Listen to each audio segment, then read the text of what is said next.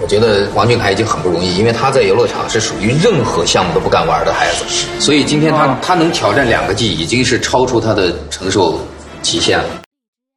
两期的，转的时候就感觉胸口被压着，不能呼吸，呼吸很难。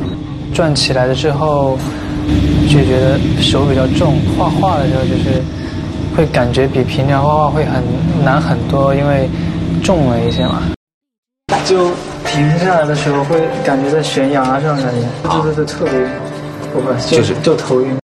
因为我体验只是两个 G 嘛，而那些宇航员的英雄们都要体验八个 G，我就觉得太厉害了，就根本完全无法想象什么感觉。